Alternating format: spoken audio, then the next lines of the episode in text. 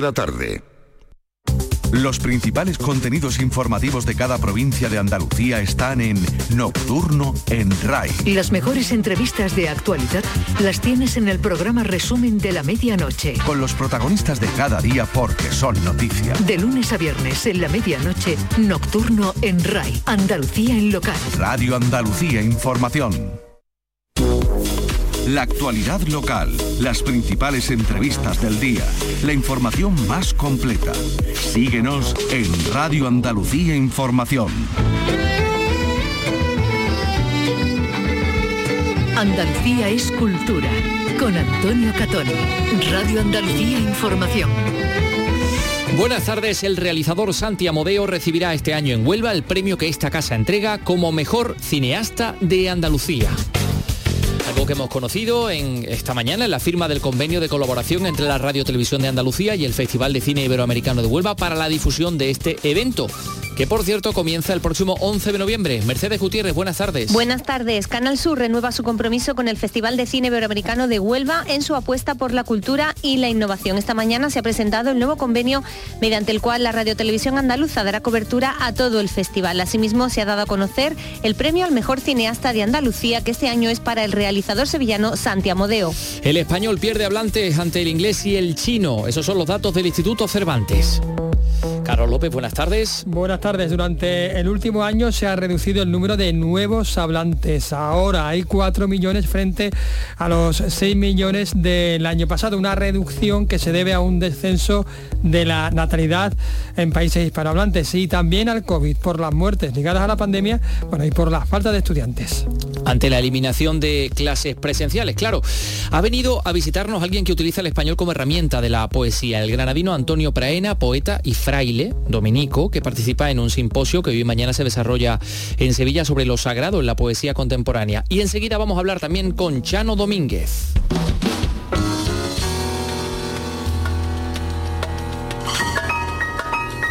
Vicky Román, buenas tardes. Hola, buenas tardes. Domínguez participa este viernes en el Festival Yazahara, en su tierra. También el viernes va a comenzar otro festival único por su entorno, Suena el Botánico, este en el Jardín Histórico de la Concepción de Málaga, con escenarios bajo la mágica arboleda iluminada del jardín. Un festival centrado en promover y en promocionar a los artistas locales. Hoy Vicky, por cierto, va a recibir a Paco Gómez que tenemos peliculón en Andalucía Televisión y hoy se abre eh, con la película Secaderos, el Festival Internacional de Jóvenes Realizadores de Granada, uno de los más longevos de Andalucía, con muchas peticiones de, de todo el ámbito internacional. Esta tarde la sacristía de la Catedral de Jaén acoge la presentación del audiovisual La Catedral de Jaén, corazón de la ciudad, que recoge las vivencias de gente anónima en torno a este templo renacentista absolutamente extraordinario, prodigioso. Comenzamos con la realización de Miguel Alba y la producción de Ray Angosto. Andalucía es cultura, con Antonio Catoni.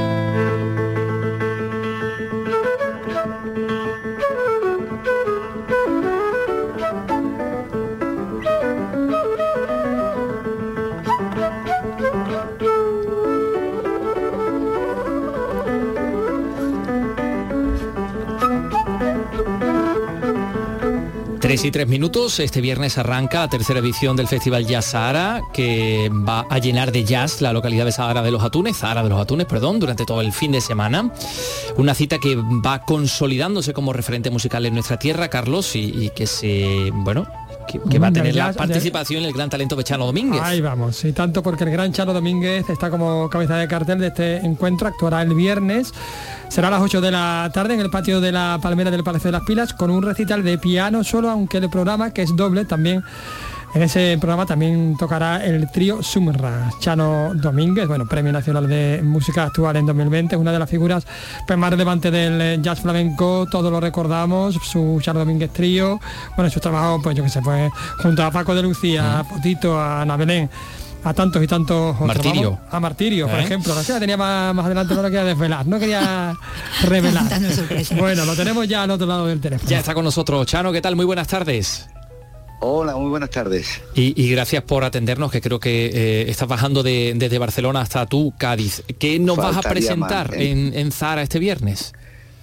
Pues eh, mira, yo mis conciertos de piano solo son unos conciertos muy muy distintos dependiendo de, de, de, cómo yo me siento, del público, de lo que ocurre ahí esa noche, ¿no? Porque eh, es, eh, es un concierto en el que eh, estoy muy abierto a la improvisación, aunque te diré que sí que suelo tener un par de temas como tienes que estoy casi seguro que voy a tocar, pero depende de mucho cómo me siento y cómo oigo la respuesta del público que de poder variar el, repertorio eh, dependiendo de cómo de cómo yo me encuentre. Chalo, a un poco al hilo de lo que comentas, bueno, has, actuado y actúas, ¿no? Tanto con Martirio, como decía Antonio, con eh, artistas y músicos como Adar Neuber, como Gonzalo Rubarcaba, Diego Amador. ¿Qué diferencias hay? ¿Qué, ¿Cómo estructuras tus recitales? Mira, eh, la diferencia es que cuando tú te subes al escenario con un músico u otro, eh, la conversación musical es, diferente, ¿no? Y cada uno te, cada uno te aporta algo, algo distinto, ¿no? Entonces, por eso a mí me encanta ir saltando de, bueno, pues ahora estamos celebrando los, 25 años eh, de las coplas de madrugada con, con Martirio, ¿no? Maravillosa. Y estoy, y estoy encantado de volver a tocar toda esa música que yo eh, eh, arreglé hace ya pues eso 25 años y que tocamos en ese momento, pero quizás hoy en día eh, se ve como más, mucho más asentado todo eso, ¿no? Quiero decir, para mí el poder tocar con Martirio o poder tocar con el grandísimo Gonzalo Rubalcaba, con músicos muy diferentes, eh, me aportan cosas diferentes y eso es lo que me hace enriquecerme. Aparte de que eh, yo soy un músico que me encanta ir saltando de, repertorio en el sentido de que tocar cada día lo mismo con, los mismos músicos es algo que no persigo, ¿no? sino más me gusta esto otro, ¿no? de, ir teniendo un reto cada vez que tú te subes al escenario. Madre mía, 25 años ya de, esas coplas de madrugada. Sí, sí, sí, sí. Qué mayor eso. tú, más, tú más. bueno, Chano, vamos a ver.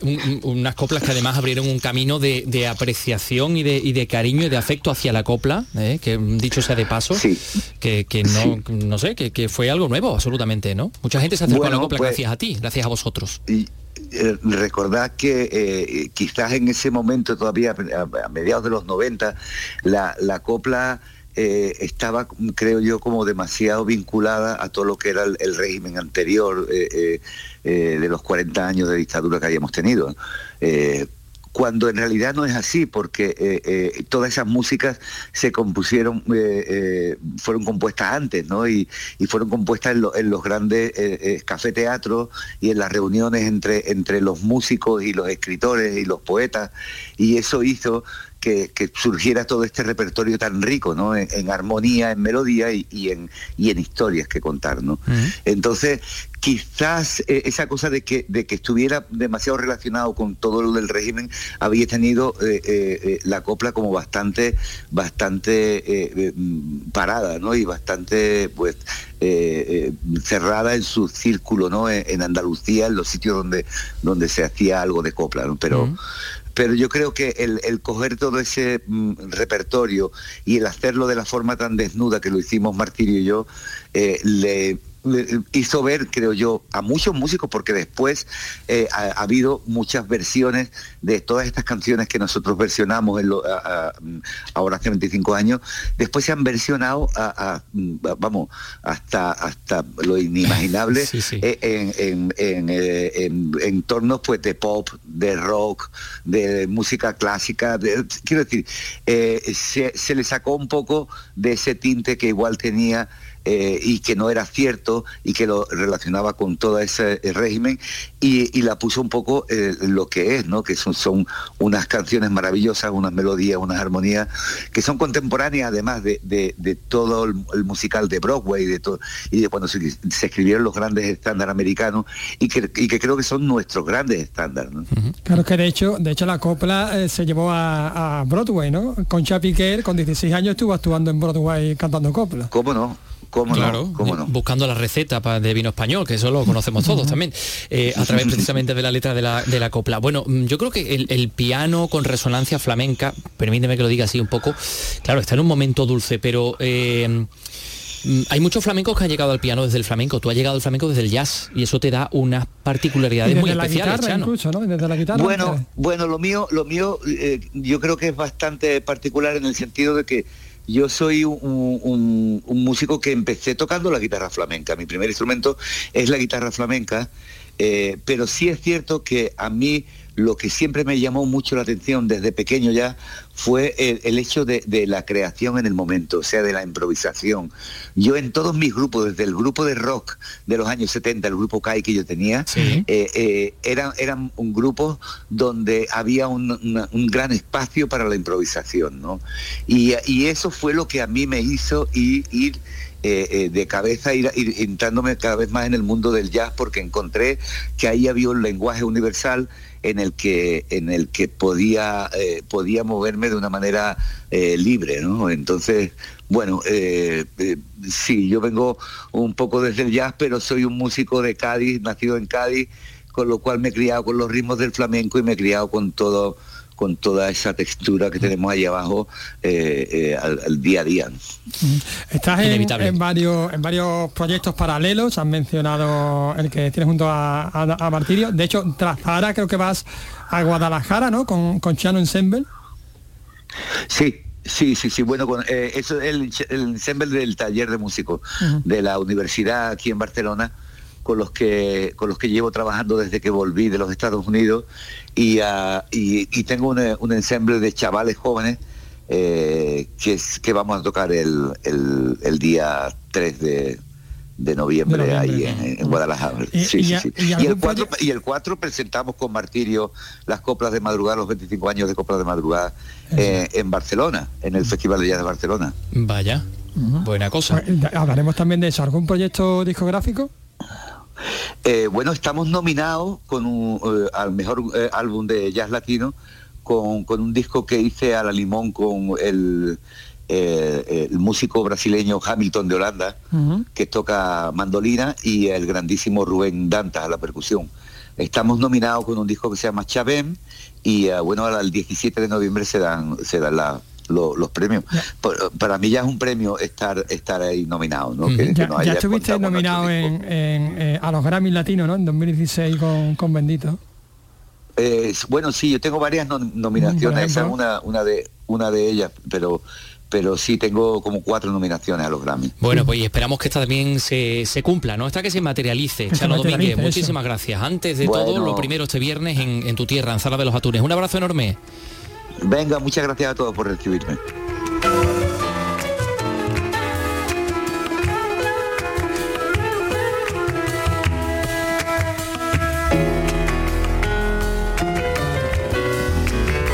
Chano Domínguez, son las 3 y 13 minutos. Eh, hablado de Chano de los escenarios, lo importante que son los escenarios, los auditorios, evidentemente, la gente que se sienta ahí delante para escucharte, para.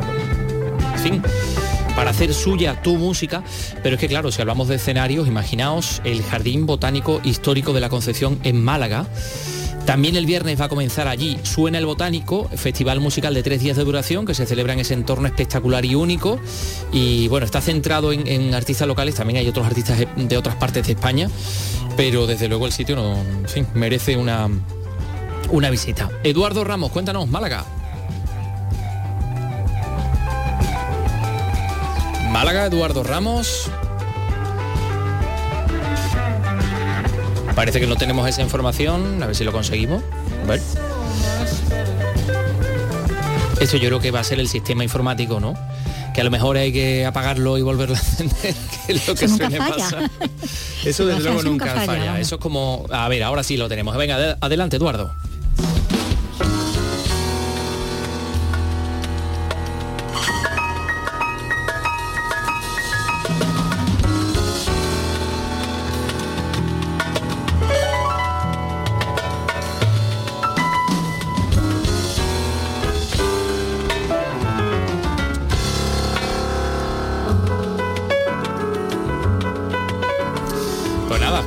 Que no hay manera de que, no lo cuenten. En fin, que no pasa nada, lo contamos nosotros.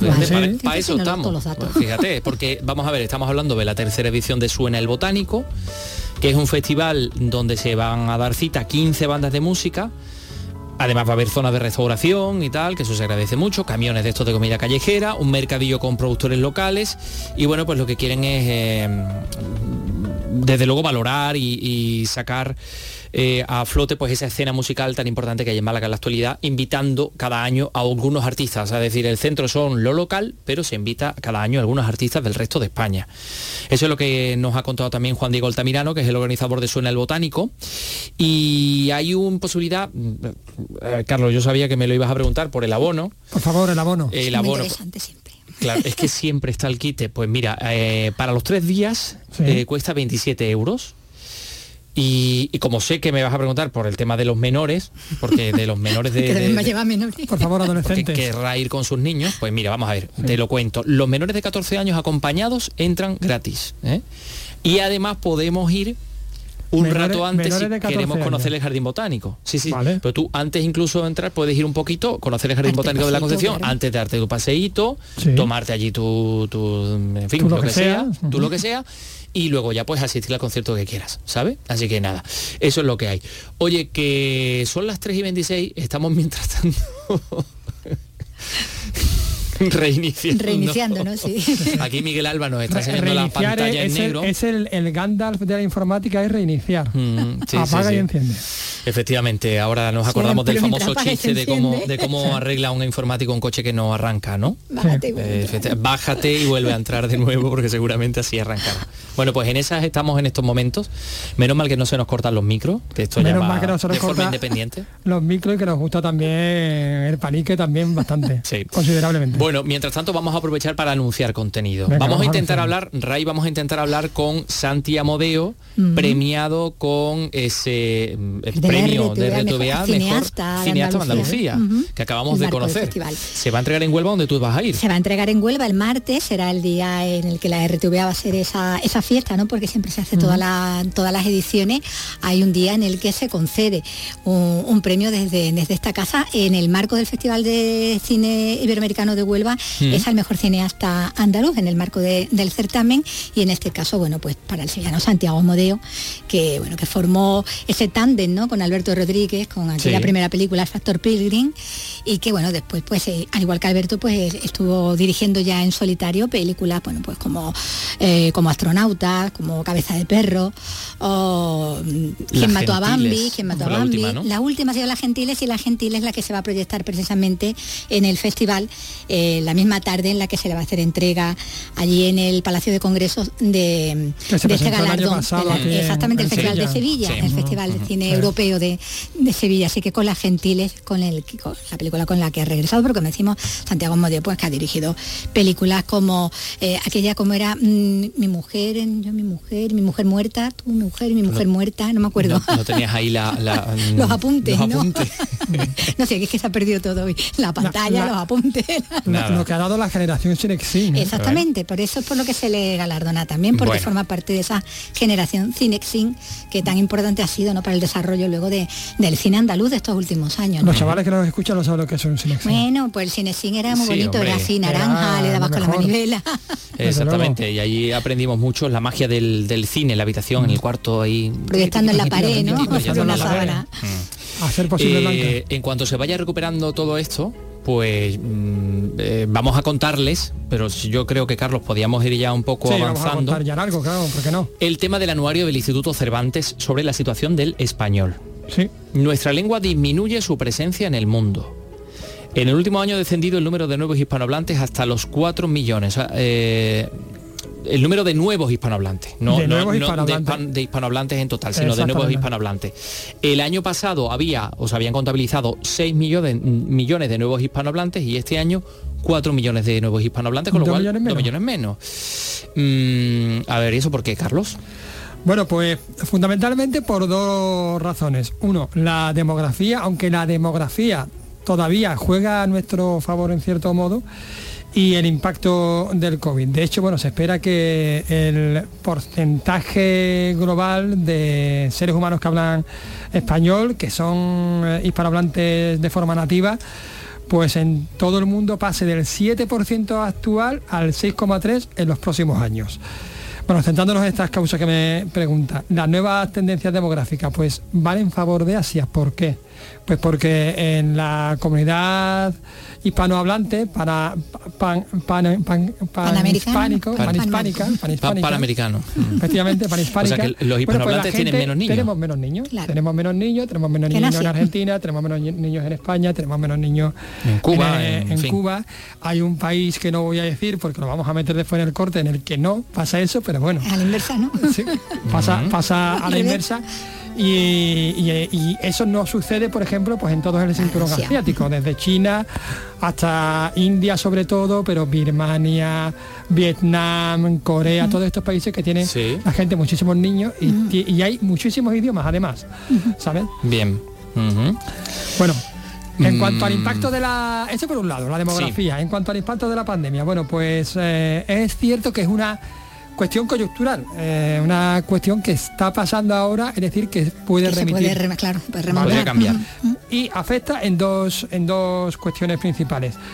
Por un lado, las muertes ligadas al COVID, en torno, fíjate, son datos estimativos que se han dado hoy, porque tampoco hay, los países tampoco dicen exactamente cuánta gente ha muerto. Murió, claro, en ¿eh? cada caso. Pero, pero en torno a un millón, un millón y medio de personas ha muerto en, dentro de la comunidad hispanohablante. Ajá. ¿Vale? Eso contabiliza. Ya. ¿vale? Por un lado. Y por otro lado, otra cosa muy curiosa. Pero bueno, deben haber muerto también en otro tipo de comunidades que hablen otras lenguas, ¿no? Sí, por pero supuesto. Lo que, lo que pero, estamos analizando. Contabiliza, porque hemos bajado. Porque hemos bajado, porque, porque, se ha bajado tanto en, dos, en, en, un año, ¿no? Que son dos millones de personas, que es muchísima gente. ¿no? Eh, por otra parte, eh, la, la, gente que se estaba matriculando en, como español, como segunda lengua, pues ha dejado de matricularse. ¿Por qué? Pues porque las, sobre todo, claro, en, educación privada. ¿Por qué? Pues porque eh, esa, esa, educación privada se ha dejado de ofrecer. O bien ha cerrado la academia, el instituto, la universidad, o bien se ofrece otro tipo de... La gente pues ha tirado por el inglés, por ejemplo. Alternativa, Efectivamente. Bueno, hay soluciones, las vamos a escuchar en cuanto, en cuanto podamos, y pasan, por un lado, por, por las soluciones institucionales, sí es cierto, pero también por las soluciones de, culturales, por la creación, claro, por la creación cultural, por, por, crear y, producir productos culturales que sean interesantes. Por supuesto en español. Por supuesto siempre en español. Incluso periodísticos, ¿no? Mira, ahí tenemos al filólogo David Fernández, ¿no? Que nos habla de esas soluciones. ¿Lo escuchamos, Venga, vamos a escucharlo. La fórmula hay que hacerla poco a poco y no solamente desde las instancias académicas, diplomáticas y políticas. Las tiene que hacer cada uno en su casa, ¿no? Promocionando la lengua y generando productos culturales y científicos lo suficientemente valiosos, no para que la gente se fije en que el español es interesante, sino para que se fijen que los países hispanohablantes producen cosas interesantes y de ahí podemos sacar el atractivo a la lengua, ¿no? pero no obligar a nadie a hablar español si no lo necesita. ¿no? es cierto que en la demografía todavía podemos confiar, las estimaciones que manejamos apuntan todavía a un ciclo expansivo que acabará tocando techo como en la segunda mitad de este siglo, comenzó a producirse en 2009 y que es previsible que siga agudizándose de aquí al año 2100. Pero el director del Instituto Cervantes, Luis García Montero, es optimista, ¿no? Es optimista y pone como ejemplo, eh, comentábamos antes, un país que no ocurre eso, curiosamente, ¿no? Bueno, pues es Estados Unidos. Anda el español ocupa un lugar importante en los Estados Unidos con esa eh, cifra de 47 millones de hablantes nativos que según las estadísticas nos, dicen que se acercarán a los 60 millones a mitad de siglo. Y muy importante, eh, frente a los que han querido hacer la caricatura de que el español es una lengua de pobres en los Estados Unidos, pues sabemos que los hablantes hispanos de los Estados Unidos, tomados por sí solos, configurarían eh, una potencia económica muy fuerte entre la séptima y la octava del mundo. Espérate, eh, Carlos, que me queda un poco mm, con las patas colgando. ¿Esto quiere decir que hay más hablantes de español en los Estados Unidos que en España, por Efectivamente, hay más hablantes de español eh, en los Estados Unidos por, número y además son una potencia económica, solo ellos, más que España. Nosotros estamos, me parece que el cuarto, cuarto no, el, el octavo, ¿no? Somos la octava potencia y ellos son la sexta, séptima. Es que es muy fuerte. Pero esto, eh, esto que eh, se cuenta. exactamente lo del tema de la importancia económica es porque se ha analizado... Claro, porque el- se el- concentra, se concentra, vamos a ver, ¿dónde se concentra la población? Pues en los estados del sur, en California, en Nueva York. en Miami, Nueva York, eso en Manhattan, promedio, claro. Claro, ya, ¿qué potencia, PIB, el. PIB, qué potencia económica tienen estos estados? Tanto. ¿Cómo contribuyen ellos? Porque ellos contribuyen. Claro, como comunidad. Porque como comunidad ya no solo es el, el que, Bueno. pues no sé, el- el- el- la mano de obra barata, ¿no? Es que- Que- es que- cadenas es de hay- televisión. Hay, cadenas de Televisión, televisión. es emisoras que- de radio. Claro, es que hay multimillonarios. Vaya, hay vaya, hay vaya. quien salen algunas. Claro, bueno, y hay, hay incluso hay incluso estrellas internacionales ¿El anillo para cuándo? ¿sabes? Que, que, que sale- que salen en esas cadenas. Oye, pero Muy también cercana. el eh, pues sí, bueno, sí. Sí, sí, sí, que ahí hay- hay estábamos, algunos que estábamos han- echando ahí el capote. echando, bueno, no, Bueno, no, quiere, no, no quiere, no se quiere desvelar. Bueno, ¿Cuál no, es. ¿Cuál es la relación del es una duda que siempre he tenido yo? ¿Cuál es la relación del español con la inteligencia artificial?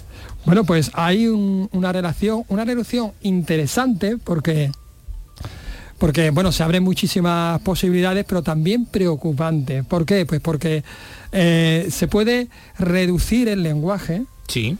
¿Vale? Y después a ver eh, qué discursos estamos, estamos eh, mandando, ¿no? A través de, la, de, la- de las redes, a través de la, de la relación del lenguaje-máquina, ¿no? Que, de- que- que llamaba eh, Luis García Montero.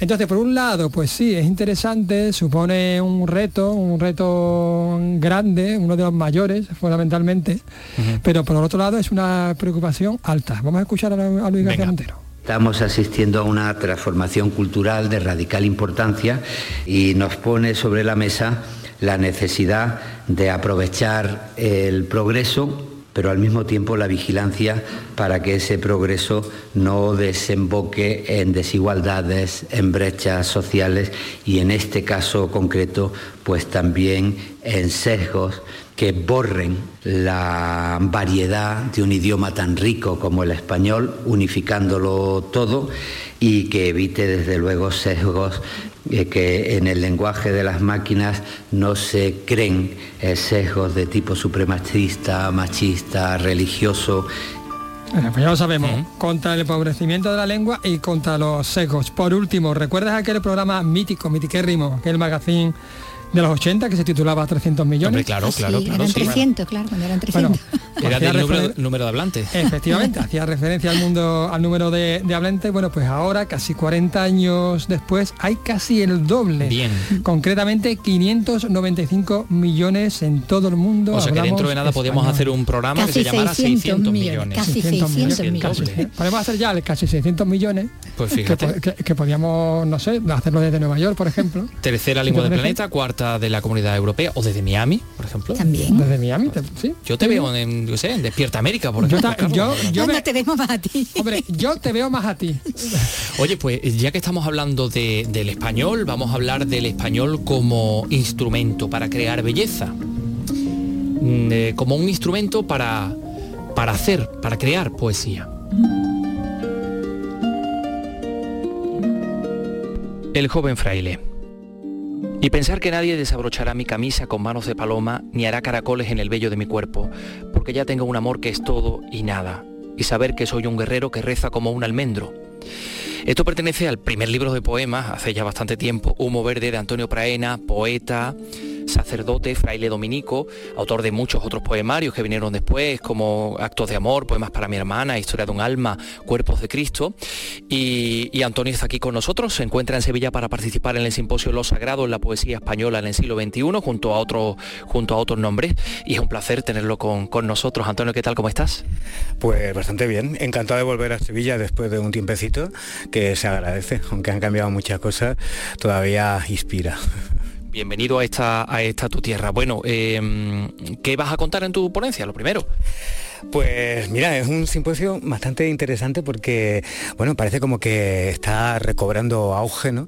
La importancia de, lo espiritual o lo contemplativo, lo religioso, lo sagrado, bajo distintas perspectivas, eh, de nuevo en la cultura, ¿no? Y en la literatura. Y bueno, pues es un simposio que organiza la Universidad de Sevilla eh, y bueno, va a tratar ese tema, el de lo sagrado. Pero yo en mi conferencia eh, me dejaron libertad de título. La voy a concretar, mm, bueno, pues sobre algo mucho, mucho más específico, como es eh, la, visión del Dios judío-cristiano, ¿no? de la tradición judío-cristiana, pues precisamente la poesía del siglo XXI. O sea, voy a presentar mm, las conclusiones un poco de, lectura y textos y fragmentos de, de libros de poemario aparecidos en estos últimos años de jóvenes poetas, casi todos ellos muy jóvenes, en los que he ido sacando pues como una especie de, vuelta, no a lo religioso en general, ¿no? sino un poco a la referencia del Jesús de los Evangelios o, del Dios de la tradición judía y cristiana. Que es una cosita que podríamos pensar que, ha como desaparecido, pero sin embargo, pues, pues no, está presente en, autores muy jóvenes, de mucha calidad, con mucha originalidad, y bueno, eso es lo que voy a presentar en, el simposio. ¿Y, por qué, Antonio, crees que ha vuelto otra vez esa idea del Dios judío-cristiano en la sociedad actual? Bueno, pues mira, hay como, como diversas eh, intuiciones que, yo he, palpado más o menos. Por un lado, como una especie de, vuelta a la pregunta por, por el sentido de, la vida, ¿no? el sentido de las cosas, el sentido de la persona, eh, aunque sea un tópico, eh, yo estoy aquí, mi vida eh, va hacia algún sitio, le importo a alguien. también, por otro lado, la experiencia, yo creo, de la pandemia nos ha hecho sentir la vulnerabilidad, ¿no? Y bueno, pues como una cierta idea de que, bueno, vivir eh, era vivir un poquito rápido y tal, eh, se ha frenado, ¿no? Y no sé, eh, el recurso, yo creo, el recurso o, la nostalgia, ¿no? De, un Dios paternal, ¿sabes? un Dios al que le importo y que tiene algo que decirme que es como importante para, ser feliz, ¿no? yo creo que, que alguna gente joven se lo ha vuelto a plantear. Y, por otro lado, pues también me doy cuenta de que, de que esta poesía mm, totalmente contemporánea, o sea, voy a citar libros que he leído este verano, eh, está como más libre de, prejuicios. Yo creo que, ha quedado un poco atrás eh, una filosofía, una literatura más, más materialista de, la historia. Eh, que, dejaba fuera todo lo, espiritual, la pregunta por un, por un Dios. y, estos jóvenes que, escriben, que han nacido después de la transición, muchos ya en, plena, en pleno 2.0 en pleno 2000, bueno, pues en, sus lecturas, en, su vida personal. Eh, eh, se han encontrado a través del arte, a través de, no sé, de, la familia, no sé, con, esa experiencia de Dios, sin esos prejuicios frente a lo religioso, ¿no? Que en otras generaciones sí que estaban más ideológicamente o filosóficamente marcados, ¿no? Me he traído aquí un recorte de periódico de una entrevista a este pensador alemán alemán Rudiger Safransky, que ha dado una, conferencia en el Museo del Prado. Aquí dice él, creo que vivimos una fase de secularización, los viejos vínculos tradicionales o religiosos se están disolviendo. Esto trae consigo el peligro, lógicamente, de que se pierda el sostén interno de la estabilidad. qué te parecen estas declaraciones? Y puede ser esa la base por la cual los jóvenes poetas también se acercan eh, a, estos, valores, a esas ideas. Sí. Pues mira, no, conocía la entrevista. Eh, Safransky es un especialista en, Nietzsche, ¿no? Yo recuerdo haberlo leído cuando estudiaba pues, filosofía, a propósito del nihilismo de, Nietzsche, ¿no? Ya hablaba mucho entonces de eso. Y parece como que la posmodernidad, que es esa pérdida de los ideales de la modernidad, ¿no? De materialistas o filosóficos, de los grandes ideales, ¿no? Eh, esa posmodernidad, esa pérdida de, de esos horizontes, ¿no? Ha hecho que, que, el ser humano de del siglo XXI necesite de nuevo asideros, ¿no? El otro día había... Se supone que Dios había muerto ya, hace ya mucho tiempo. Había muerto, lo había, dicho, lo había profetizado, lo había adelantado Nietzsche en el siglo XIX y se había adelantado a, a, Marx, a Freud, ¿no? Nietzsche había descrito como ese universo nihilista en el que ha desaparecido pues la filosofía de Platón, eh, eh, el cristianismo por supuesto, eh, y daba lugar pues a una especie de, relativismo, de nihilismo, una, una especie de flotar en el vacío, ¿no? Y bueno, pues eso se, ha cumplido en la posmodernidad, ¿no? Esa desorientación, el eclecticismo, que ha hecho que surjan por todos lados pues, pues sectas de lo más extraño, ¿no? Hemos dejado de creer en las religiones tradicionales, hemos dejado de creer también en las filosofías sólidas y sesudas, ¿no? Mm, del siglo XIX y han emergido asideros espirituales. sí, lo, decía lo decía pues eh, este, británico, ahora me acordaré, hemos dejado de creer en Dios para creer en cualquier cosa, ¿no? El esoterismo, la pseudociencia. Eh, eh, me sorprende que se hable de eso. ¿no? El otro día Jodorowsky, también otro filósofo, hablaba de, ello. ¿no? Dice, en el siglo XXI mm, ya es un poco ridículo o está anticuado de eh, decir que, que, se puede excluir la, idea de Dios. ¿no? Pues la ciencia habla de ciencias, pero no se pregunta para qué la vida ni yo para qué estoy aquí. Nos explica cómo, pero no el por qué. ¿no? También a propósito de la, de la moral, ¿no? sobre el bien y el mal, de repente parece que, que, mm, grandes valores, articulaban la, historia de, Occidente se han, se han deshecho, ¿no? Tenemos otra vez ahí la amenaza nuclear en Rusia, en una guerra en pleno Europa que no esperábamos. Eh, mm, gobernantes alocados sin un patrón, digamos, gobernando el mundo, ¿no? Un capitalismo salvaje y un liberalismo, por otro lado, también eh, parece como que, se necesita reencontrar un, centro común, ¿no? No sé si el cristianismo será ese centro, pero bueno, a mí me sorprende encontrar como, como esta pequeña lucecita estas pequeñas alarmas que, avisan de algo, ¿no? De que, de que el hombre... vamos en un nuevo camino, ¿no? Pero, algo, sí. Sin embargo, al margen de, eh, claro, de, la búsqueda concreta y de las ideas del hombre, la poesía es un lugar para plantear un montón de cosas, para plantear muchas posibilidades. Y usted, por ejemplo, pertenece a una organización como es la Iglesia, en la que el relativismo está absolutamente condenado, ¿no? Mm, eh, no sé, hay algo ahí que no me cuadra. Sí, lo que pasa es que, a ver, eh, ¿qué, entendemos por, relativismo? ¿no? Decir, eh, em, verdaderamente ciertamente la iglesia eh, y el cristianismo tiene una moral, ¿no? Lo que pasa es que comprender esa moral desde, desde su centro vital, que es Jesús, ¿no? pues nos hace inmediatamente ver que, esa moral no es una especie de, decálogo, ni un prospecto eh, a seguir, ni una tabla de... Se me está usted poniendo relativista, ¿eh? Sino que... Y eso que es profesor de teología de la Universidad de, Valencia, pero se me está usted poniendo relativista un poco. ¿eh? Claro, eh, el Evangelio no es relativo, ¿no?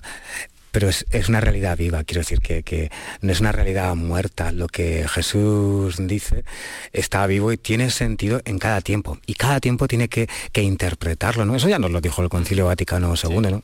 No se trata de repetir las mismas frases en el mismo sentido, porque los tiempos cambian, las preguntas, las necesidades, las formas de, relación, los descubrimientos, ¿no? Eso hace que el hombre, que el hombre se plantee otras preguntas, ¿no? Y si el Evangelio no responde a las preguntas que aquí y ahora cada persona tiene, pues sería una cosa muerta, sería un mero libro sin, sin vida y no, no es eso. Parece también estar un poco anticuado pensar que lo sagrado está completamente exento de lo sexual, ¿no? Eh, vamos, acabo de leer un poema en el que eh, hay sexualidad y hay sensualidad también. Sí, bueno, y no has leído otros en donde está muy presente. Fíjate, si, si nos atenemos vamos, como tú has dicho, a San Juan de la Cruz, el gran poema de la literatura en español, ¿no? de todos los tiempos, que sería el cántico espiritual, pues es un cántico impregnado de amor y de erotismo. Y que además no se lo inventa él, ¿no? sino que se inspira en el Cantar de los Cantares, que es un libro sagrado de la Biblia, que es un libro mm, absolutamente eh, carnal, sensual, erótico. Eh, el cristianismo, bien entendido, es una afirmación de la corporalidad, humana y de la relacionalidad humana, ¿no? además es su centro, es la encarnación. Eh, eh, es una locura que Dios eh, tome cuerpo y, se relacione como una persona normal, como un ser humano en medio de, otros seres humanos, ¿no? Entonces es como, un meteorito que a veces no hemos terminado de asimilar. El cristianismo a pesar de muchísimas deformaciones que ha tenido y tiene, es una afirmación de, la corporalidad, de la relación, de la cercanía, de la carnalidad incluso, ¿no? Y, mm, bien entendido, no solo no desprecia esa dimensión, sino que, la plenifica porque, porque bueno, pues cuando nuestra carnalidad, nuestra sensualidad, nuestro cuerpo eh, eh, se, se, une, encuentra el canal del afecto, el canal del corazón, el sentido, eh, la vida cambia, ¿no? Y, las relaciones mismas cambian.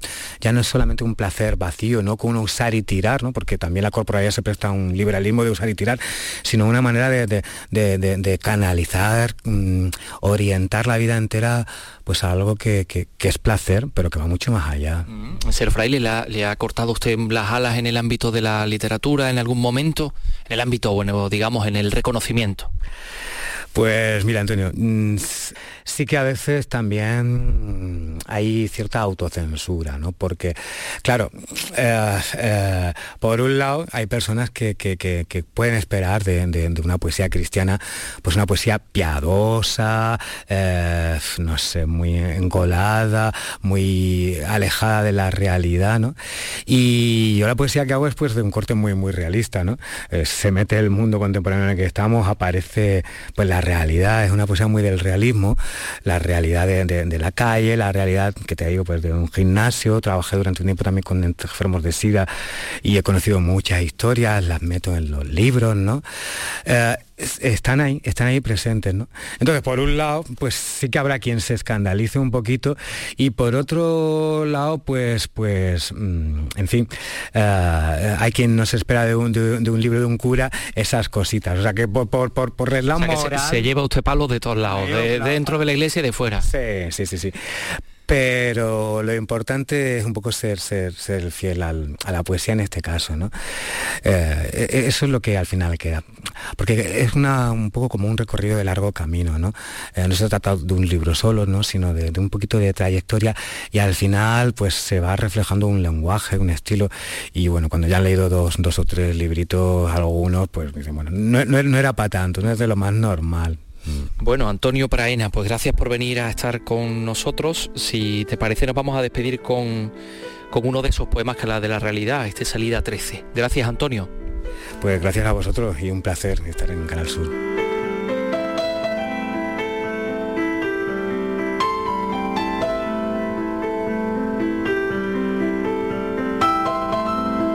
Salida 13. Si una especie de hombre se atreviera solo a soñar las cosas que yo he visto, todos los sueños morirían. He visto Barbies desvirgadas entre los guantes impolutos de un tipo trajeado. Marquesas y fervientes regalar pitilleras con tal de ser tratadas como golfas.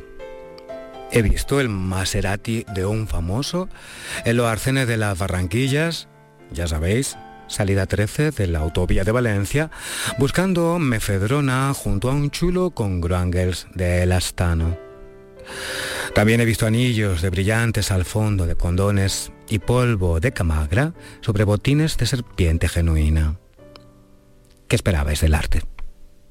¿Alguna vez te has preguntado cuántos mundos se esconden en lo oscuro de este mundo? Los sueños no podrían respondernos porque los sueños son absurdos e idealistas, igual que el niño muerto que llevamos muy dentro de nosotros. Y he visto, finalmente, te lo juro, porque las letras son ajenas a los sueños, sobre un cuerpo ciclado con anabolizante esteroide, un tatuaje que dice, aquí no queda espacio para tanto vacío.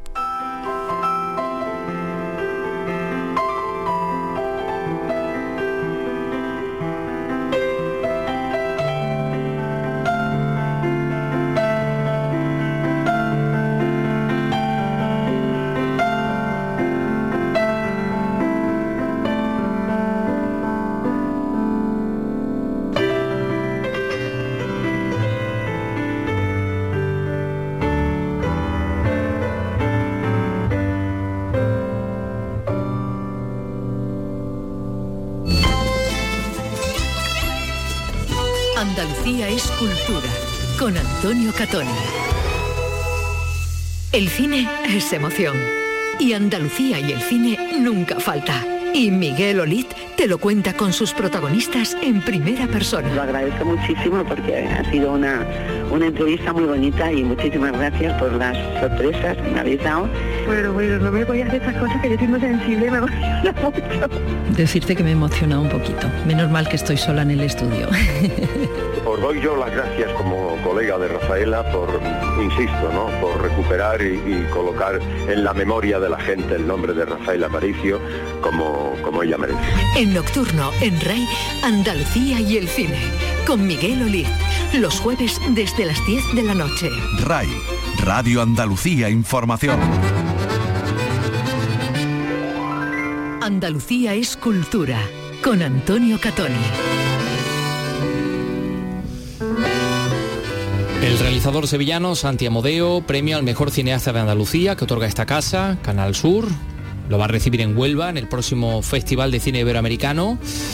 Eh, esta casa, la Radio Televisión de Andalucía, ha vuelto a renovar ese compromiso con el cine de calidad, ha firmado el convenio para la difusión de todas las actividades y ahí estaba nuestra compañera Mercedes Gutiérrez. Huelva, adelante. Canal Sur dará una amplia cobertura al Festival de Cine Iberoamericano de Huelva, que este año cumple su 48 edición. Así lo han ratificado esta mañana el director de la RTVA, Juan de Mellado, y el alcalde de Huelva y presidente del festival, Gabriel Cruz. El acto ha servido también para anunciar el premio al mejor cineasta de Andalucía, otorgado por Canal Sur. Juan de Mellado, director de la RTVA. Es un convenio que nos va a permitir que retransmitir tanto la gala de inauguración como la de clausura, darle una cobertura tanto en Canal Sur Huelva como en Canal Sur Andalucía a toda la programación del, del festival que cumple su 48 edición y después entregamos el día 15 de noviembre en el marco del festival el premio al mejor cineasta andaluz que en este caso va al guionista y director Santi Amodeo. El festival tendrá lugar del 11 al 18 de noviembre en un doble escenario, la Casa Colón y el Gran Teatro de Huelva.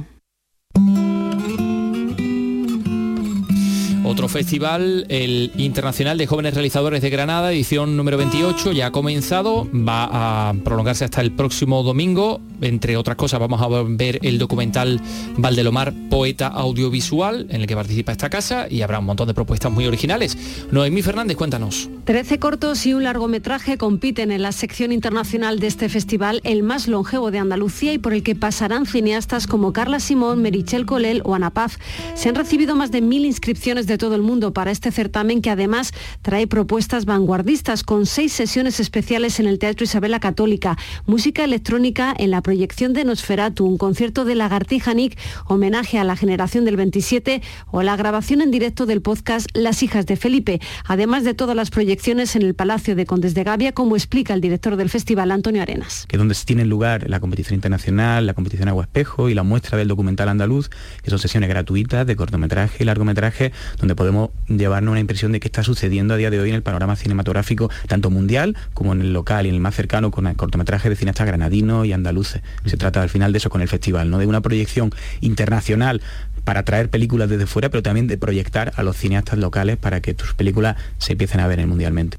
A los escenarios del Teatro Isabel la Católica y con Desde Gavia, Filfe suma este año otros como el Museo Cuevas del Sacromonte o la Plaza del Humilladero.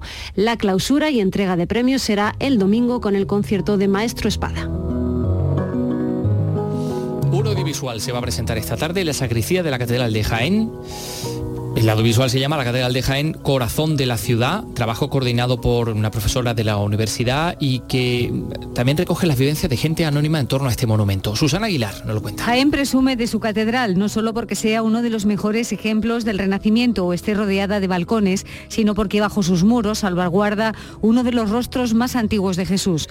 El audiovisual que presenta la Universidad de Jaén recoge las vivencias de jierenses y visitantes en torno a este templo de Andrés de Vandelvira. Felipe Serrano vicerrector de Proyección Cultural. Gente de a pie, de la sociedad civil, pues nos habla de qué, de qué es para ellos la catedral. Quienes y gente de fuera pues van contando su experiencia, su relación con la catedral y al final se pueden extraer unas conclusiones muy clarificadoras que es precisamente esa ese sentimiento de cariño, de eh, muchos lo dicen, de amor hacia la catedral. El audiovisual estará en plataformas a partir de este jueves. Recoge las características de la catedral, que es la única de España rodeada de balcones y que si le quitáramos las torres y las referencias religiosas, podríamos estar ante un edificio palaciego. Felipe Serrano. De todos esos balcones, por la explicación que tienen, es crear un espacio arriba, no tenía claustro, y es necesario crear un espacio para atender las necesidades del templo y sobre todo para mostrar la reliquia de la catedral, porque al fin y al cabo tenemos la catedral que tenemos tan grande, tan majestuosa, tan monumental, gracias a tener una de las principales reliquias de del mundo cristiano, que es el Santo Rostro. Su órgano cuenta batallas de guerra y sus pasillos son testigos de fantasmas que deambulan cuando cae la noche. Cada jienense tiene una historia propia para recordar de su catedral.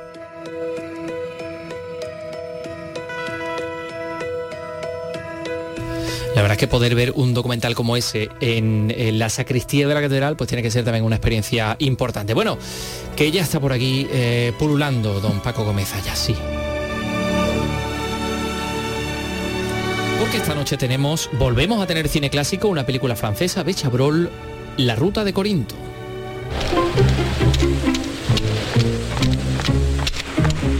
Allez-vous-en. Ma chère enfant, vous ne voulez plus me voir. Pues ahí estaba John Sever con, con, la maleta dispuesta a marcharse y aquí está que acaba de llegar San Paco Gómez Rayas. Hola, ¿qué tal? Muy buena. ¿Qué tal? Muy buenas tardes. Para hablarnos de esta película de la ruta de, de Corinto, aquí con... Yo, venía de, por, otro, por otra ruta. Por otra ruta diferente, sí, sí.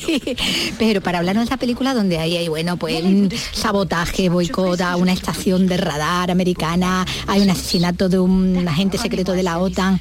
Uy, qué liado está todo ahí. Y esta pobre Jensiber ahí en medio. Sí, además, a, mí no me importaría decir que esto no es una gran película, ni mucho menos. Pues empezamos bien. Vamos a empezar bien. Sí, vamos a empezar sobre todo con la verdad por delante. Es un thriller muy bonito. Sí, es bonito. Es bonito y, sobre todo evidencia un notable pulso eh, a la hora de, de, dirigir una película. yo lo de bonito decía por los paisajes que se veía muy bonito todo. ¿eh? Que decía. Eh, por parte de Claude Chabrol. Sí. es verdad que entonces no es un clochabrol de los grandes. No, no eh, así como ayer hablábamos de que había iniciado el director de la película de ayer, Un verano violento, Valerio Zurlini, había iniciado un periodo brillantísimo. Aquí más bien lo que se está despidiendo Chabrol es de un periodo no tan brillante. Lo que eh, ese periodo, en el caso de Chabrol, que será enorme para, para su propia trayectoria, para el cine francés en general y yo diría para el cine mundial, empieza un año después de hacer esta película, La mujer infiel, luego vendría Accidente sin huella, El carnicero, Al anochecer, en fin, bueno, y muchas otras. Pero esta es otra etapa. Esta es un momento en que le da por hacer un cine eh, donde yo no sé por qué se fijan unos argumentos tan alambicados, con, tan poca consistencia, que sí que obligan a, como un gran esfuerzo y una gran agilidad narrativa, pero nada más.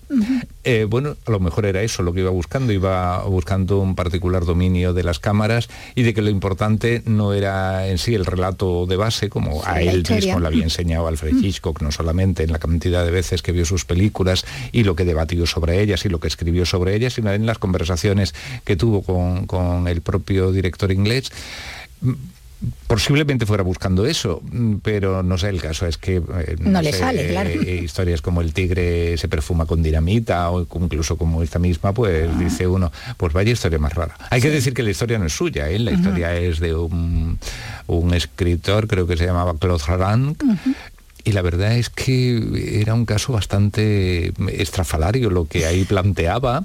Con la viuda del asesinado. Que, sí, porque es que, comienza... Que demostrar que ella no es culpable. Claro, comienza con, un asesinato, con una especie de atentado, porque es como una especie de mm, responsable de la seguridad de la OTAN en Grecia, que de pronto es asesinado. Eh, parece ser que no hay una muy buena relación entre él y su pareja, no me acuerdo si estaban casados o no, que es el personaje de James Sever. El caso es que ella se iba con la maleta y cuando de pronto recibe el aviso de la policía diciendo no, no, no. hay que aclarar esto. Hay que aclarar esto y además empieza a convertirse en la principal sospechosa. Claro, y lo que le decía, me tiene que demostrar que es inocente, claro.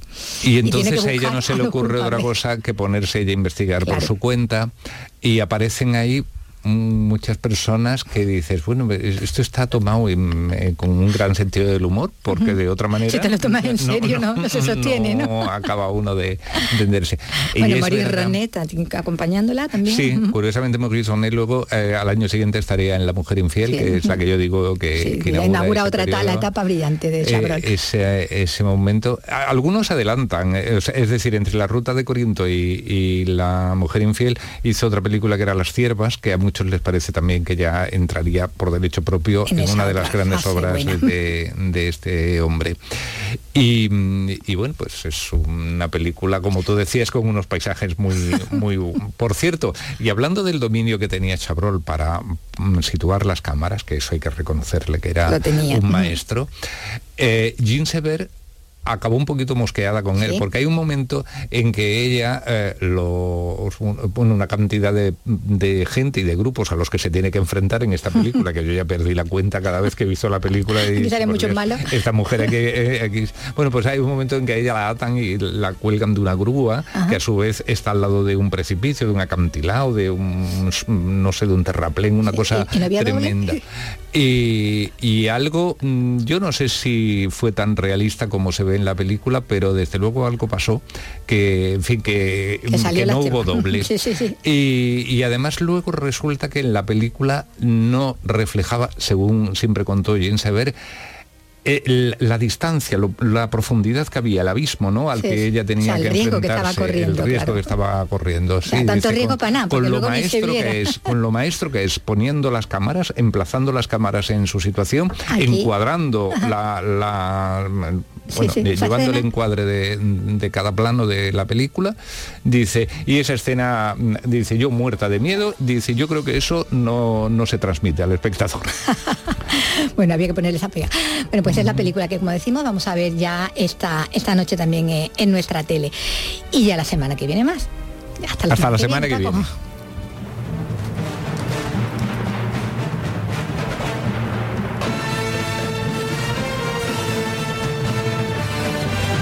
ver Paco Gómez Carlos, lo honesto que es. Es que él es sincero, él es natural. La verdad por delante. Con la vida por delante, efectivamente. Sí, Porque tiene un, un inicio. Es, como una margarita. que vamos a contar la peli. Pues, vamos a animar a verla.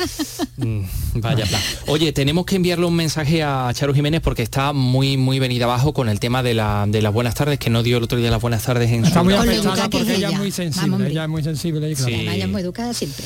Bueno, hay que decirle que no se preocupe, que nada. Que nos damos por saludados. nos damos por saludados absolutamente ahora ya y, por siempre. La queremos igual. Nada, exactamente. Aceptamos Charo Jiménez como saludadora de la tarde. Bueno, pues nos vamos a ir hablando de Milton Nacimiento.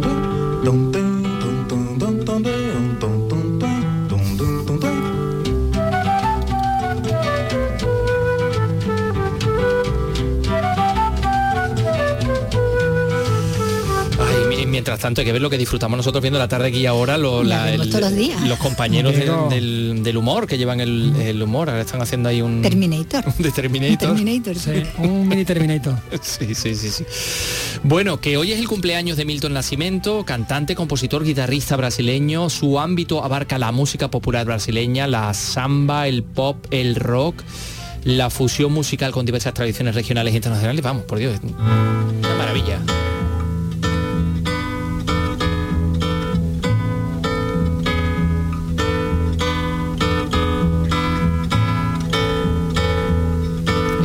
es travesía.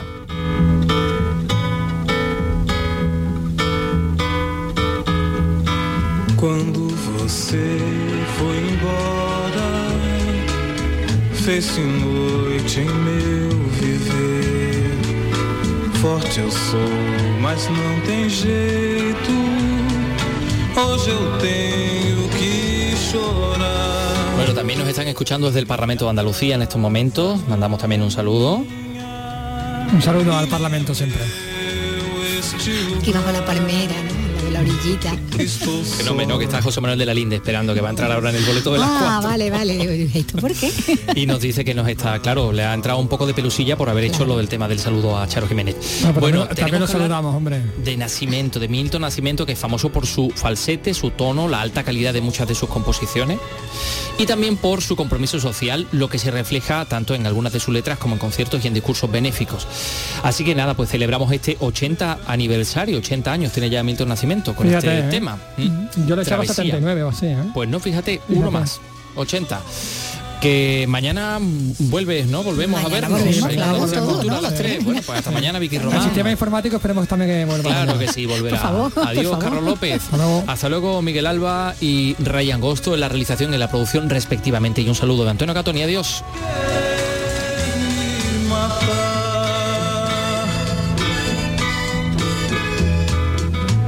Vou seguindo pela vida, me esquecendo de você. Eu não quero mais a morte, tenho muito que viver.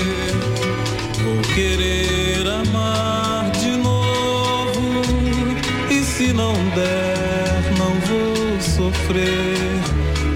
Já não sonho,